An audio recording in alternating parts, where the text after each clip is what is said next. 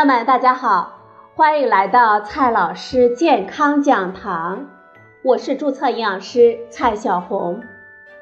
今天呢，蔡老师继续和朋友们讲营养聊健康。今天我们聊的话题是十八元一只的烤鸭如何实现？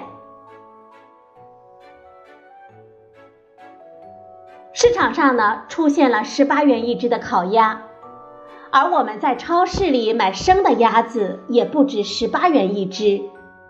这个矛盾呢，让很多的朋友相信这些烤鸭呀肯定有鬼。虽然大家追求物美价廉，但也还是有着一分钱一分货的理智啊。当一种食物的价格低到我们难以想象它是如何做到的程度，也就必然引发出阴谋论这个万能的武器，认定它呢必定存在着违法有害的操作。食品生产呢是大多数人都相信自己很理解的一个领域，然而，现代化的食品生产已经成了一个高科技专业化的领域。它的生产方式完全超越了我们头脑中的鸡犬之声相闻的田园牧歌。在这种方式，一分钱对应的一分货，跟我们传统生产方式中的一分货有了巨大的差异。今天呢，我们先回到十八元一只的烤鸭上来。在大家想象的食品产业链中，农民呢养一群鸭子。每天喂食，等它们长大。屠宰场呢买来鸭子，杀掉，清理好，然后送到超市销售。餐馆呢买来杀好的鸭子，做成烤鸭，卖给我们消费者。这每一步，从业者呢都需要赚钱，每一步的价格都会增加。所以，当烤鸭的价格比生鸭子还低。也就超出了我们的理解范围，但是在现代化的农业和食品的产销链中，成本和利润不是这么产生的。当农民把鸭子养大，会进行集中的屠宰、冷冻储存、分销、运输，运到超市销售是分销，卖给餐馆呢也是分销。超市卖生鸭子的价格。是进货价格加上销售成本加上利润，而餐馆卖烤鸭的价格是进货价格、烤鸭制作成本再加上利润。在食品的产销链中，不同分销商的进货价格跟进货量与进货稳定性关系密切。同样的食品，进货稳定的大客户的价格比零散客户便宜百分之几十。是非常常见的现象。此外，超市的销售成本是占用超市的货架面积与时间，而烤鸭的制作成本呢，跟它完全不同，可能比超市的销售成本高，也可能会比它低。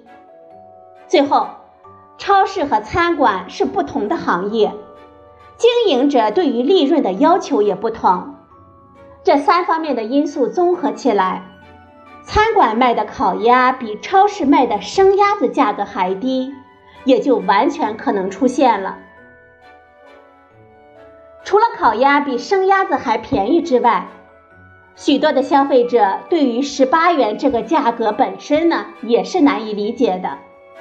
一杯饮料的价格也经常需要一二十元呢，把一只鸭子养大并做成烤鸭，怎么可能如此便宜呢？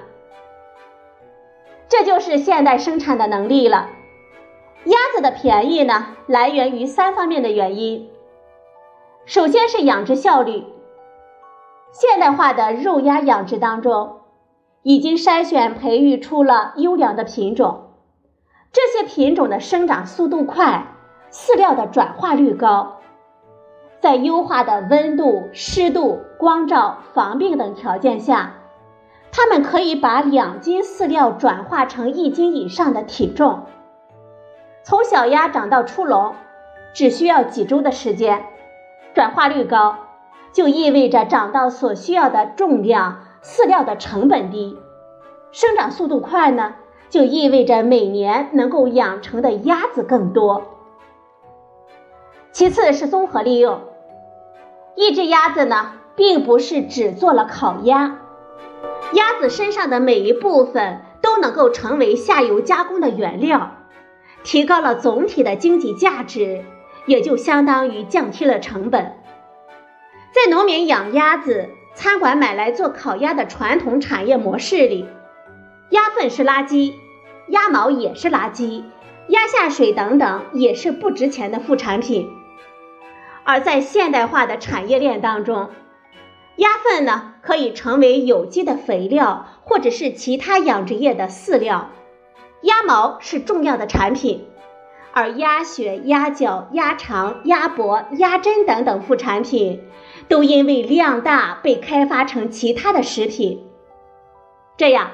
一只鸭子的总体经济价值远远超过了做烤鸭的那一部分。高效率的养殖和综合利用的可能，自然也就能够催生出大规模的养殖了。任何的生产规模的提升，都意味着成本的降低。简而言之，现代化的养殖方式和食品的产业化。把食物生产的成本降低到了不可思议的程度了。最后呢，我们强调一下，今天所说的十八元一只的烤鸭可以合格的生产出来，但是呢，并不等于说市场上十八元一只的烤鸭都是合格的。好了，朋友们，今天的节目呢就到这里。谢谢您的收听，我们明天再会。